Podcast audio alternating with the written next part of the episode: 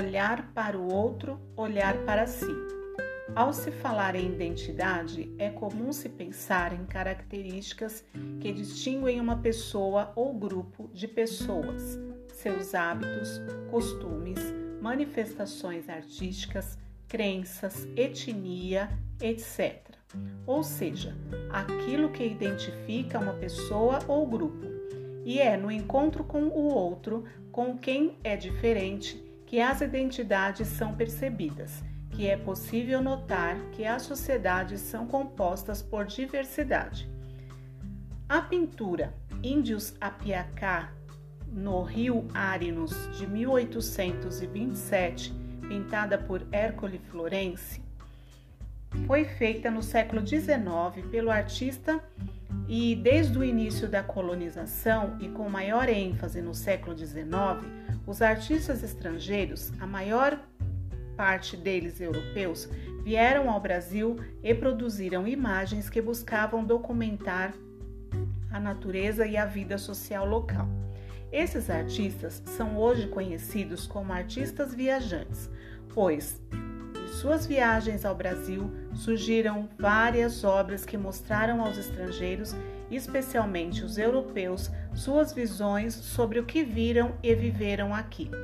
Hoje, imagens como essa nos permitem conhecer um pouco sobre o passado do Brasil durante a colônia e o império por meio do olhar desses artistas.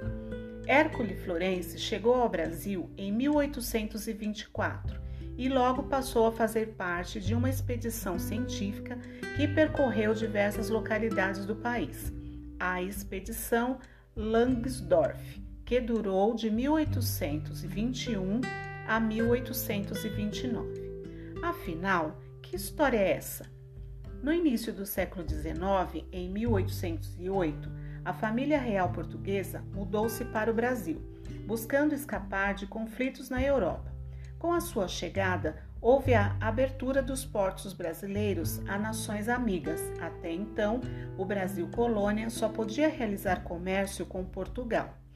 A abertura dos portos desencadeou o interesse de muitos artistas e cientistas estrangeiros em viajar para o Brasil, explorar e conhecer a terra que para eles era distante e misteriosa. As chamadas expedições científicas eram viagens realizadas por grupos de cientistas e artistas com o objetivo de percorrer, coletar, materiais e registrar em textos, mapas e imagens as paisagens, as plantas, os animais, as pessoas e o seu modo de vida nos locais pelos quais passavam. A expedição Langsdorff foi uma das mais importantes realizada no Brasil no século XIX.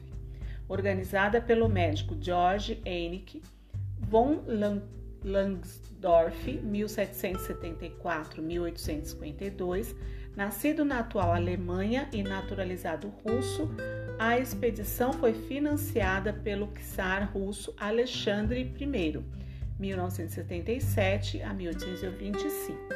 Dela participaram em momentos diferentes 39 pessoas. Saindo do Rio de Janeiro, a expedição percorreu ao longo dos anos os territórios dos estados do Rio de Janeiro, Minas Gerais e São Paulo, Goiás, Mato Grosso do Sul, Mato Grosso, Rondônia, Amazonas e Pará. Parte por parte e parte por rio. Parte por terra e parte por rio. O Brasil era ainda um território pouco conhecido e mapeado, e os exploradores enfrentaram muitos perigos. Vários morreram no caminho, como o artista Aimé André Taunay, 1803 a 1828, que morreu afogado, ou contraíram doenças como o próprio Langsdorff, que teve uma enfermidade que afetava sua saúde mental. Hércule Florence ficou responsável por dar continuidade ao diário de bordo de Langsdorff, depois que ele ficou doente. A pintura anterior, realizada em aquarela por Hércule Florence, representa os Apiacá, povo indígena que vive em territórios das regiões norte e noroeste do Mato Grosso, no Pará e no Amazonas.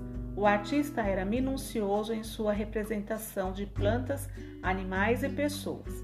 Nos registros dos diferentes povos indígenas, nota-se a preocupação em reproduzir com fidelidade as características de cada um, como fisionomias, cor da pele, pinturas corporais e adereços, além de seus ambientes e hábitos. Por sua preocupação com as particularidades de cada povo, é possível reconhecer em suas obras a diversidade dos povos indígenas com os quais ele teve contato. Talvez, até por seu interesse em reproduzir com fidelidade a realidade, Hércole Florence tenha desenvolvido posteriormente, na década de 1830, vivendo em Campinas, em São Paulo, técnicas de reprodução de imagem que fazem dele um dos precursores da fotografia no mundo.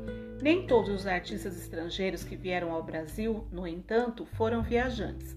Alguns se estabeleceram como o francês Jean-Baptiste Debré, de 1768 a 1848, que passou 15 anos vivendo no Rio de Janeiro, onde produziu uma vasta obra representando os hábitos e costumes da cultura brasileira do período.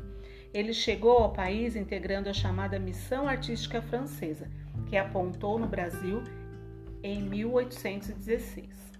Trazidos pela corte portuguesa, esses artistas tinham o objetivo de introduzir no Brasil o ensino da arte de origem europeia, que somente se oficializou em 1826, com a criação da Academia Imperial de Belas Artes. Debré foi o professor de pintura histórica nessa instituição e procurou difundir o ensino baseado no neoclassicismo, que era, era também pintor oficial da corte, realizando diversas obras que retratam cenas históricas desse momento.